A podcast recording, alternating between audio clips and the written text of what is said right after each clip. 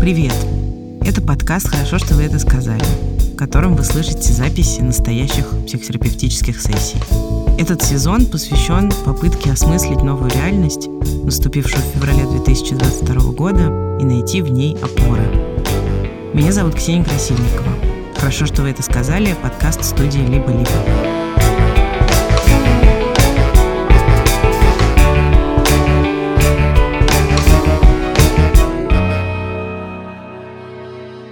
Партнер сезона, благодаря которому мы продолжаем выпускать подкаст «Aviasales». С полетами сейчас все сложно, а чаще всего еще и запутано. Какие авиакомпании летают, какие нет, какие условия въезда в стране, куда вы летите. Все эти новости и изменения отслеживает телеграм-канал «Aviasales». Еще в канале есть полезные материалы и подборки, например, что взять в поездку с ребенком. Обязательно подписывайтесь на телеграм-канал «Aviasales», Ссылка в описании эпизода.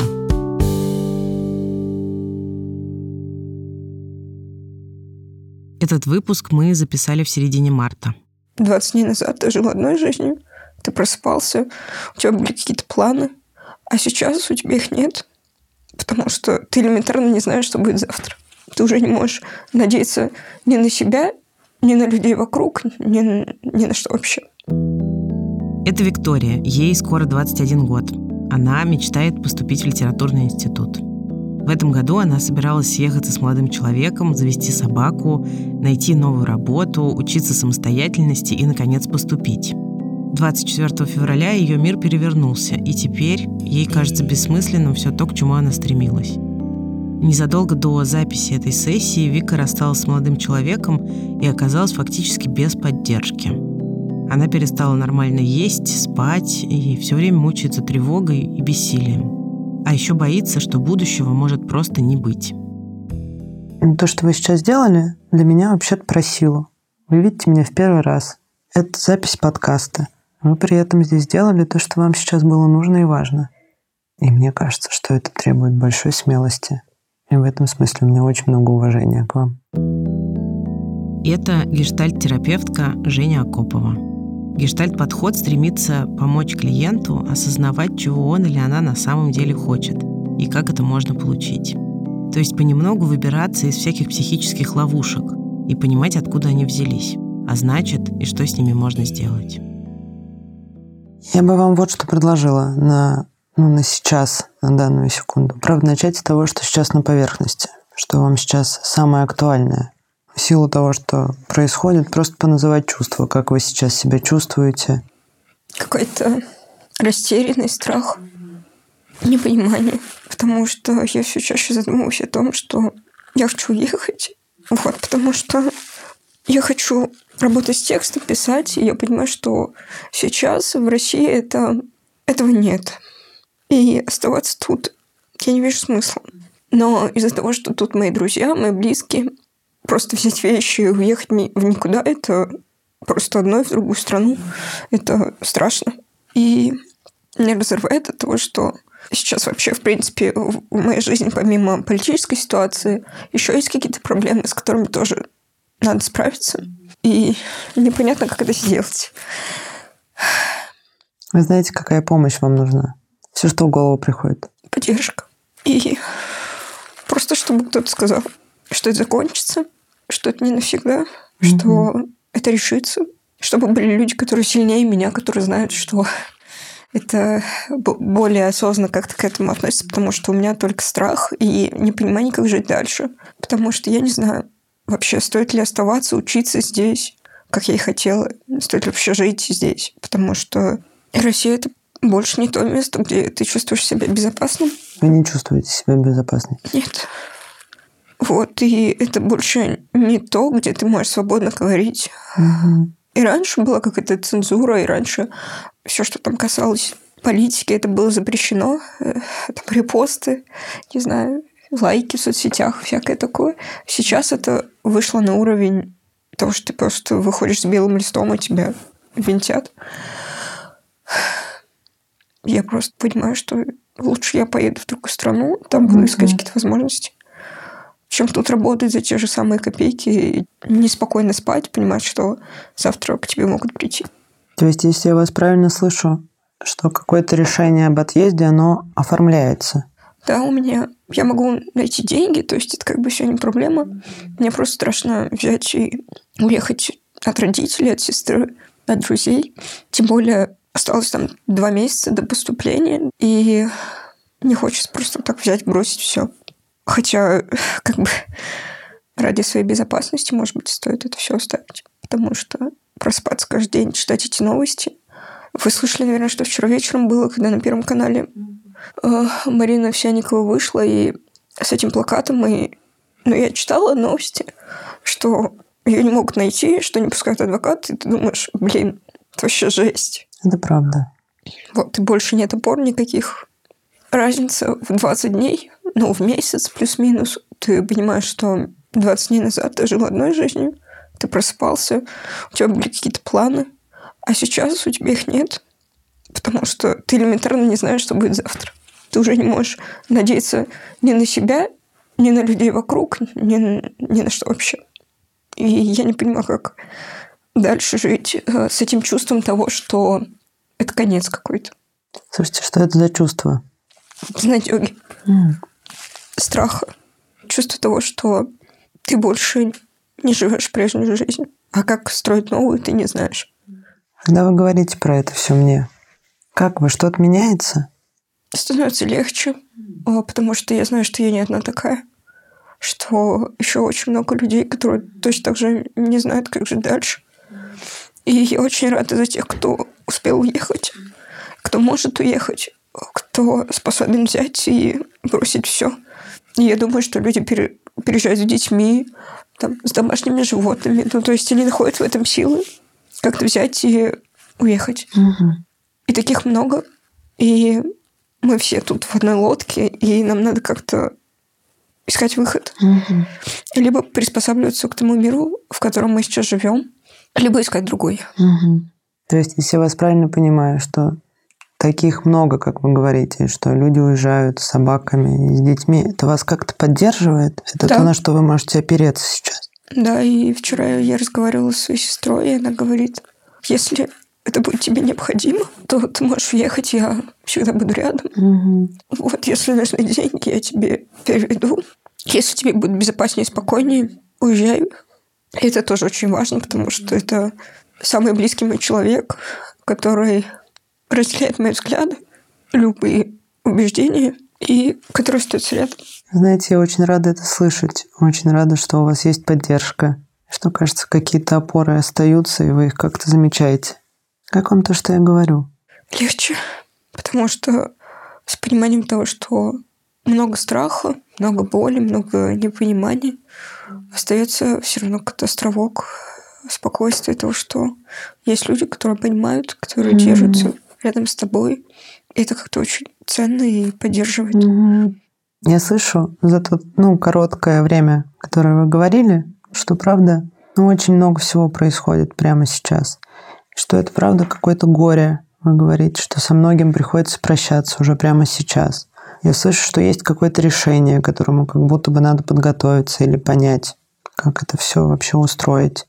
Я слышу, вы говорите про усталость, и я, ну, как-то, знаете, присоединяюсь к вам в этом, потому что мне кажется, что это правда очень много. И в этом смысле, что вам сейчас важнее? Погоревать, решить проблему или просто говорить, у меня уже нет никаких слов? Хочется попробовать э, обрести опять опоры вот эти. Угу.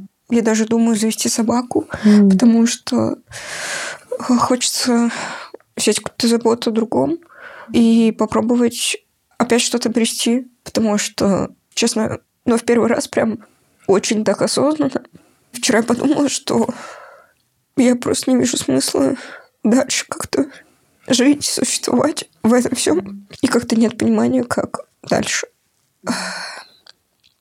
Но меня порадовало, что сегодня я, пока ехала сюда, я написала какой-то кусочек текста, mm-hmm. потому что мне все-таки надо готовиться к, вступительным, и для этого нужно иметь тексты. Вот, и меня очень порадовало, что я нашла слова, как это выразить, и давно такого не было, потому что не было сил просто сесть что-то написать, не было сил там сесть что-то почитать.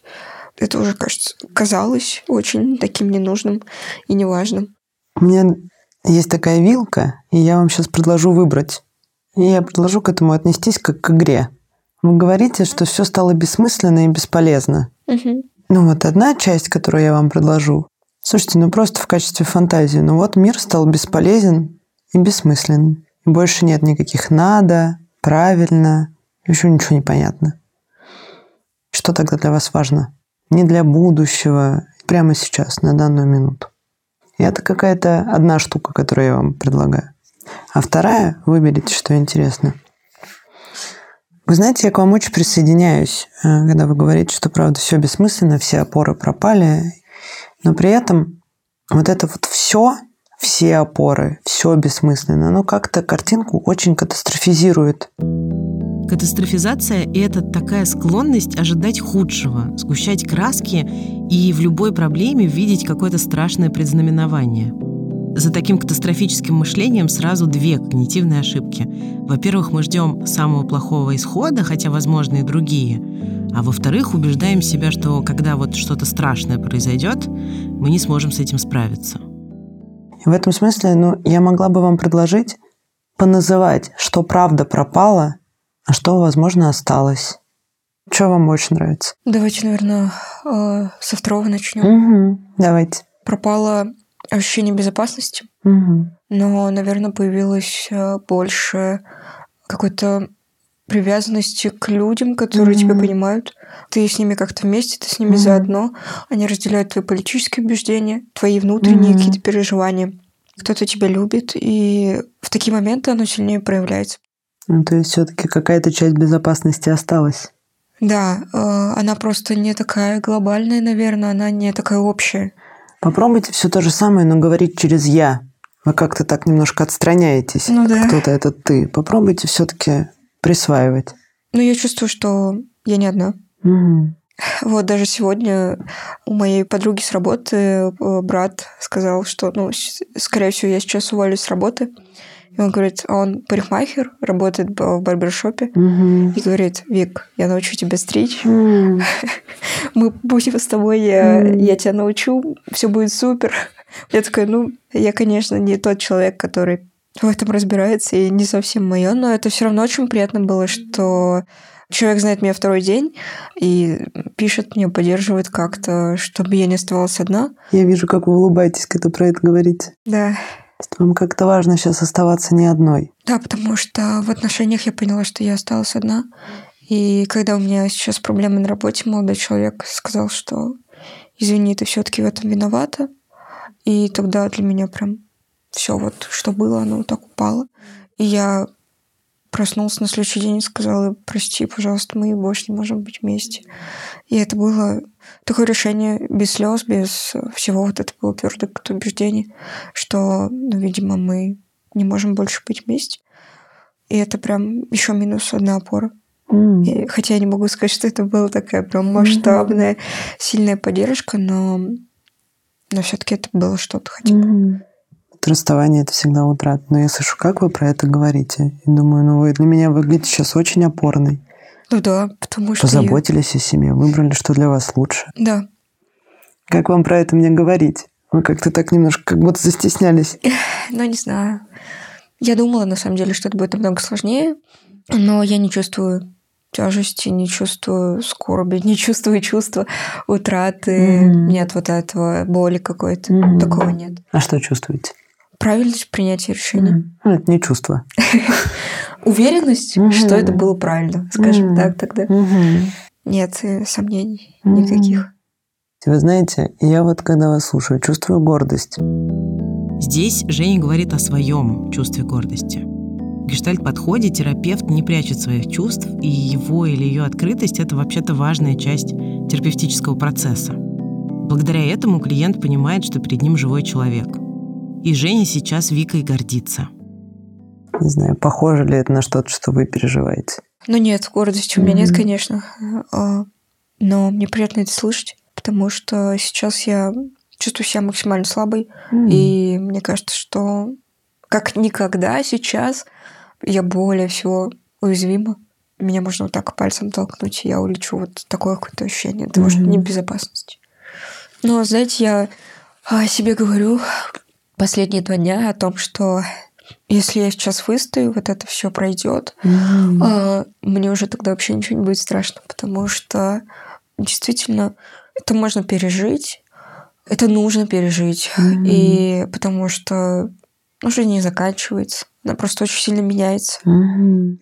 И каждый сейчас должен сделать выбор, э, что он поддерживает, против чего он.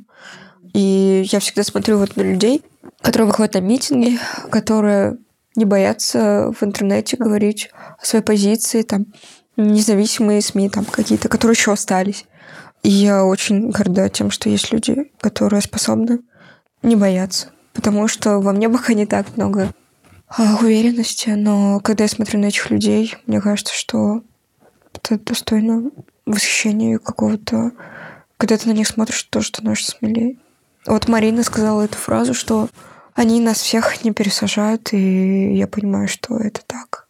Эта машина когда-нибудь сломается, она не будет работать вечно.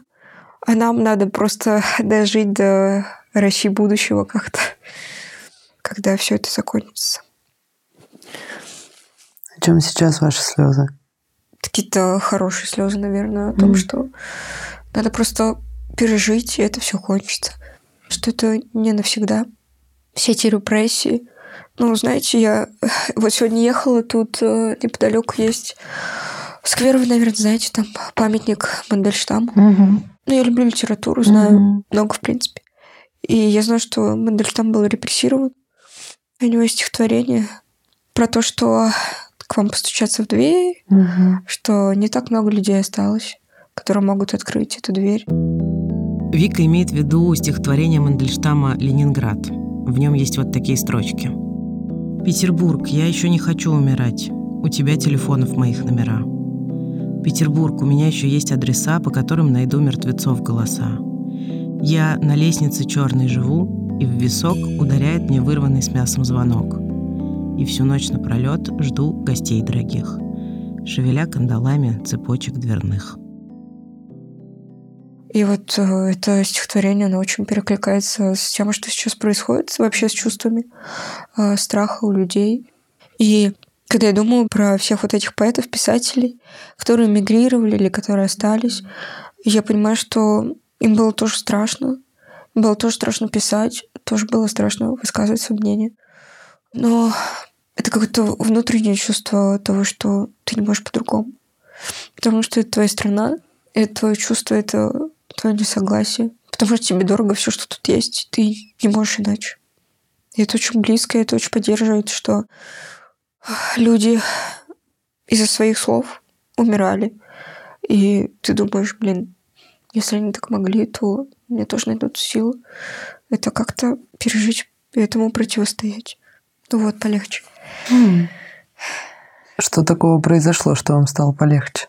Ну, я, наверное, никогда не произносила вслух э, вот эти мысли о том, что все будет хорошо. М. То есть э, я всегда говорила о том, что будет плохо.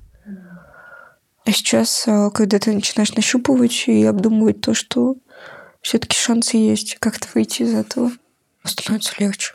Хотя, мне кажется, сейчас все люди испытывают чувство того, что они одиноки и не знают, как идти дальше, что делать дальше. Мгм. Не боятся остаться без работы, быть там неуслышанным, репрессированным, не знают, как жить дальше. Таких много. Все, что у нас остается, это мы друг в друга. М.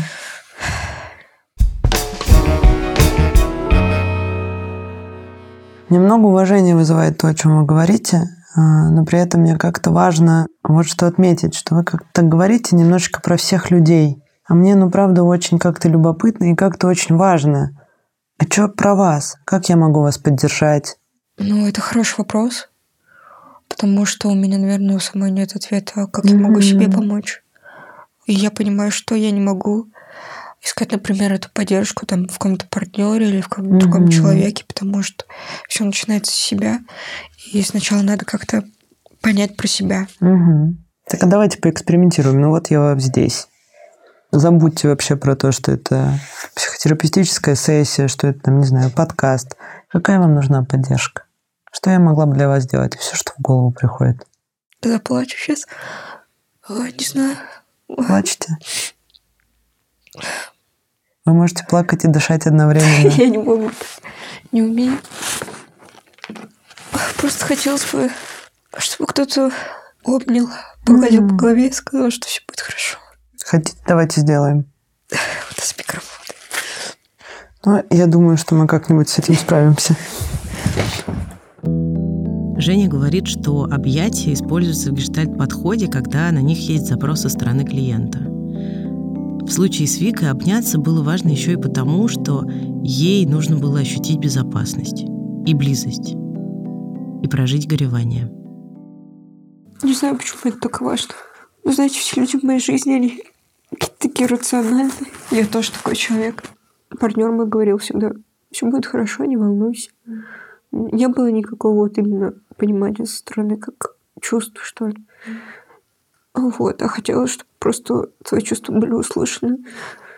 Чтобы вот тебя обняли, погладили и сказали, что все будет хорошо. Я с тобой сейчас чувствую, как тебе плохо. Я вот. точно здесь с вами, и вы как-то можете на меня опираться. Знаете, что мне важно как-то вам вернуть в этом месте? Что это вы сделали сейчас? Что вы как-то организовали себе эту поддержку? Что вы как-то дали себе погоревать? Да, я на самом деле часто замечаю, что не могу плакать. Вот так вот. Просто все отпустить и вот так прям плакать, плакать, плакать. Потому что это кажется каким-то чем-то слабым. Mm. Поделюсь с вами, что вообще это моя любимая тема в терапии про слабость и силу. Ну, я верю вам совершенно, что для вас это про слабость. И я, ну, ни в коем случае не буду с вами в этом месте спорить. Но то, что вы сейчас сделали, для меня вообще-то про силу. Вы видите меня в первый раз. Это запись подкаста. Вы при этом здесь сделали то, что вам сейчас было нужно и важно. И мне кажется, что это требует большой смелости. И в этом смысле у меня очень много уважения к вам. Спасибо. Я никогда просто так не смотрела на это. Может быть, это действительно большой акт силы. И, и он, может быть, действительно заслуживает уважения. Вам как-то, я слышу, важно оставаться сейчас сильной? Да, потому что очень много всего навалилось. И если это сломает, то кажется, что вообще все рухнет. Я очень не хочу, чтобы это меня сломало, потому что мне очень хочется жить дальше. Mm. Мне очень хочется опять обрести спокойствие. Mm-hmm. Я очень устала просыпаться каждый день и смотреть новости. Я боюсь каждый день, что начнется война, уже глобальная, Третья мировая, например. И очень, это очень страшно. Просто в один день проснуться и знать, что все, что ты хотел, больше ничего не значит. Теперь ты не имеешь права больше мечтать, там, жить, как mm. ты хотел, потому что тебе надо защищать себя и свою страну. Это страшно. Очень страшно. Кажется, вам важно сохранить возможность мечтать. Жить. Хотя уже и так прекрасно осознается то, что это больше не тот мир, он больше не такой. Слушайте, правда, больше не такой, но теперь какой-то другой. Он другой, но пока что я не вижу в нем плюсов каких-то. Mm. Я просто понимаю, что он другой, и для меня он сейчас хуже, чем тот, который был месяц назад, например. Mm-hmm. Потому что теперь тут ты просто часть государственного аппарата, и mm-hmm. у тебя нет слова, у тебя не должно быть никаких мыслей. Ну, знаете, как во всех антиутопиях. И как из этой антиутопии выйти? Не знаю, мне кажется, что мы прямо сейчас из нее выходим. Думаете, да? Не знаю, для меня выход выйти как-то из этой антиутопии, только уехать отсюда и больше. Mm-hmm.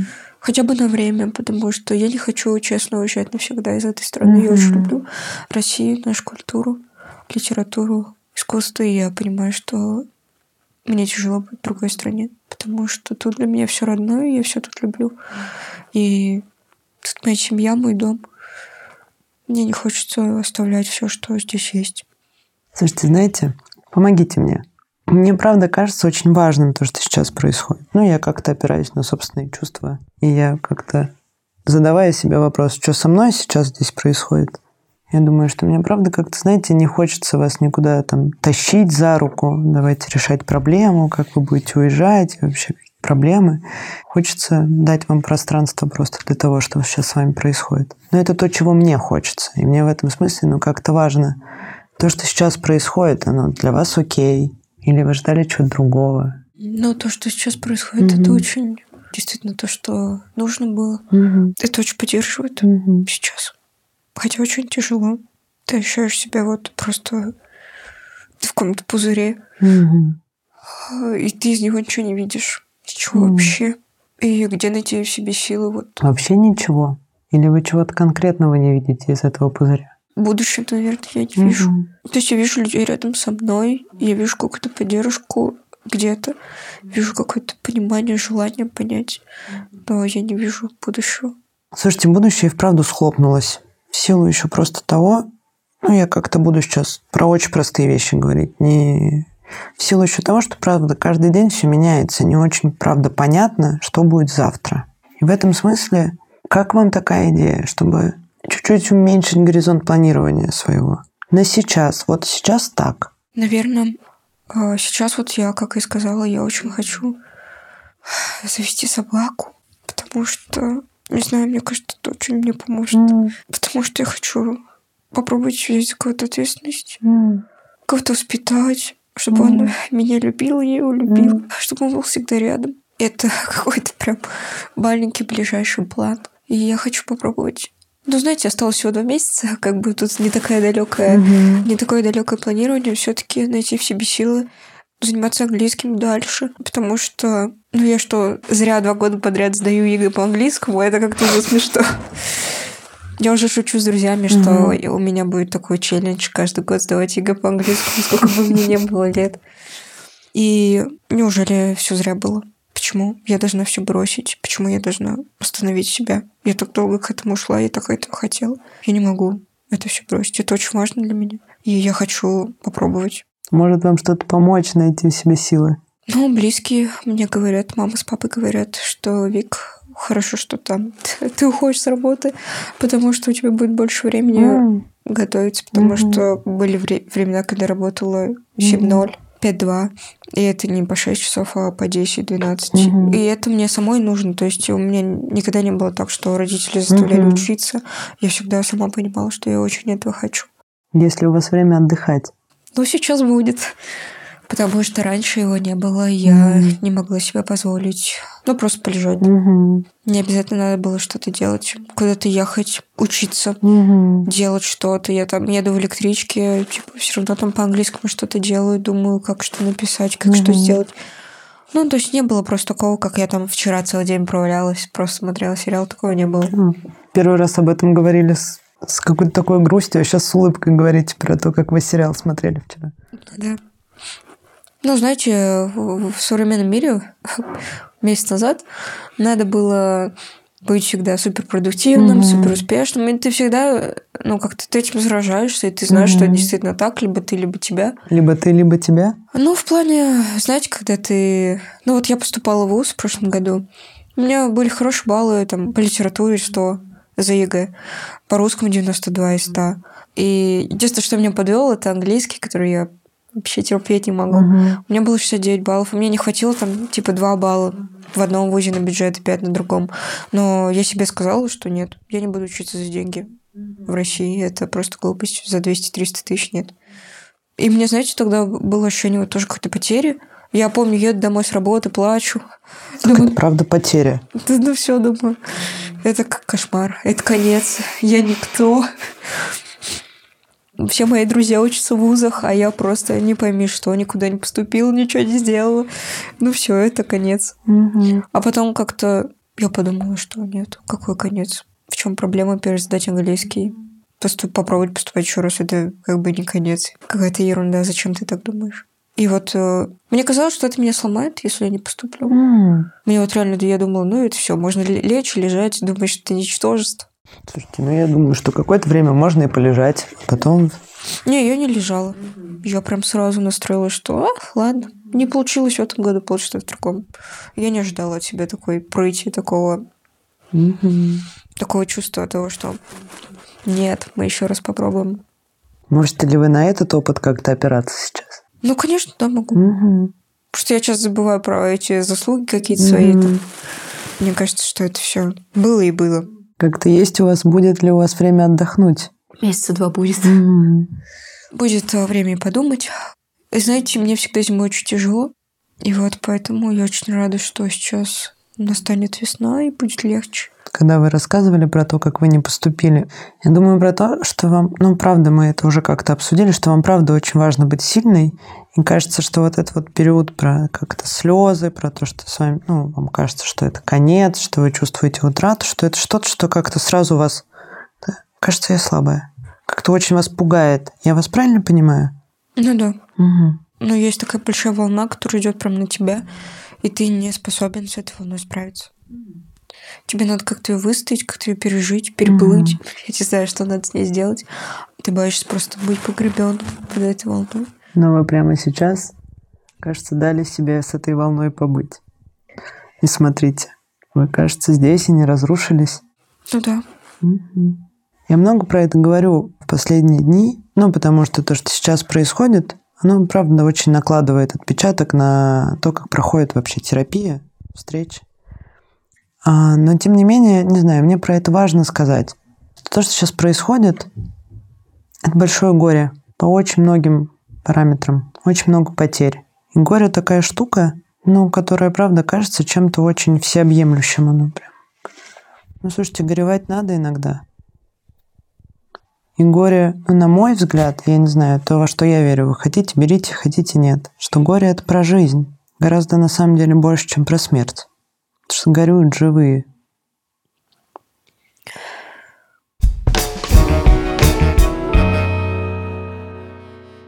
Как вам то, что я говорю? Я вижу, у вас слезы появились. Просто я, конечно, согласна с вами, да. Угу. Наверное, это хороший признак того, что многие люди чувствуют боль и переживания, потому что если бы они этого не чувствовали, то, наверное, они не люди. Потому что я очень удивляюсь тем, кто оправдывает все mm-hmm. то, что происходит сейчас. И мне кажется, они роботы. Вот. Просто вопрос для меня вот вопрос, как долго жить в этом горе, как долго чувствовать себя вне зоны безопасности, mm. вне зоны стабильности. Вы хотите, чтобы я вам ответила? Я знаю, что никто не может ответить. Может, вы знаете, может, хотите, чтобы я вам ответила. Да нет. Это такой чисто, знаете, риторический вопрос. Как вы сейчас? Как-то изменилось ваше состояние за этот час? Стало полегче. Стало понятнее, что все равно в этом мире остались какие-то вещи, которые могут подарить вот это ощущение спокойствия, mm. хотя бы временного какого-то, или чувство поддержки, чувство взаимопонимания. В вашем мире. Да. Mm-hmm. Что то, что сейчас происходит, это не значит, что мы не можем жить дальше, и что мы не можем жить дальше по-прежнему, mm-hmm. но теперь мы просто должны искать новые пути выхода. И они есть. Просто тут нужно, наверное, больше смелости, больше храбрости и больше внутренней силы mm-hmm. и готовности к тому, чтобы как-то взаимодействовать с тем, что у нас теперь есть. И есть понимание того, что я не одинока, того, что это нормально сейчас испытывать страх mm-hmm. и боль, горе, mm-hmm. и плакать, и не находить сил там встать с кровати, не находить сил куда-то пойти. И это сейчас нормально. То, что там происходит в мире, ну, это, ну, безумие. Будем называть вещи своими именами. То, что с вами происходит, это нормально. И сейчас очень важно, мне кажется, опираться на собственные чувства, давать им вообще быть.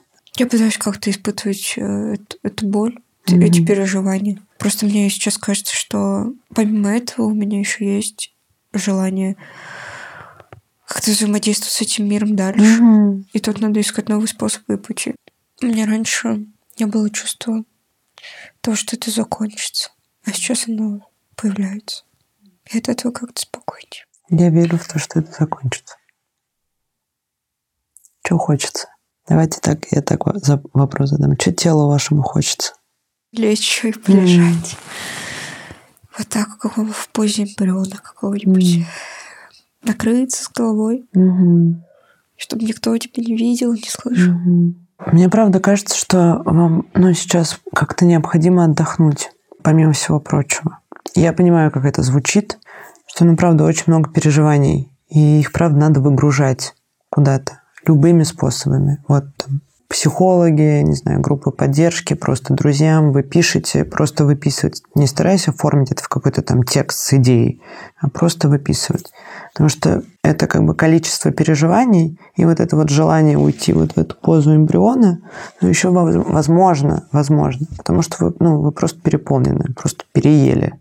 Правда очень интенсивно. И в этом смысле очень важно давать себе возможность выгрузиться – если вам сейчас как-то ну, нужно какое-то время, чтобы полежать, если вы как-то боитесь, что это затянется, ну, не знаю, заведите себе календарь, прям запишите, что это. каждый день, час в такое-то время я вот лежу, свернувшись калачиком. Да, хорошо. Мне правда кажется, что сейчас очень важно о себе позаботиться. Как вы обычно отдыхаете? Читаю. Есть что-то еще? Ну, гуляю, музыку слушаю. Постараюсь сейчас делать это чаще, потому что mm-hmm. Погода хорошая, от этого mm-hmm. легче. Ну, если заведу собаку, можно будет долго гулять. Mm-hmm. Могу дать еще такую штуку. Составьте список. Как вы отдыхаете, только попробуйте его составлять не с точки зрения вас сейчас, а если бы вам было три. И что вам надо вообще? Вот как трехлетки. Мороженого, не знаю, на карусельках покататься. Только что подумала мороженое. Да, я попробую. Угу. Думаю, это поможет. Я очень надеюсь, что а когда этот выпуск выйдет, то он поможет другим людям. И мы надеемся.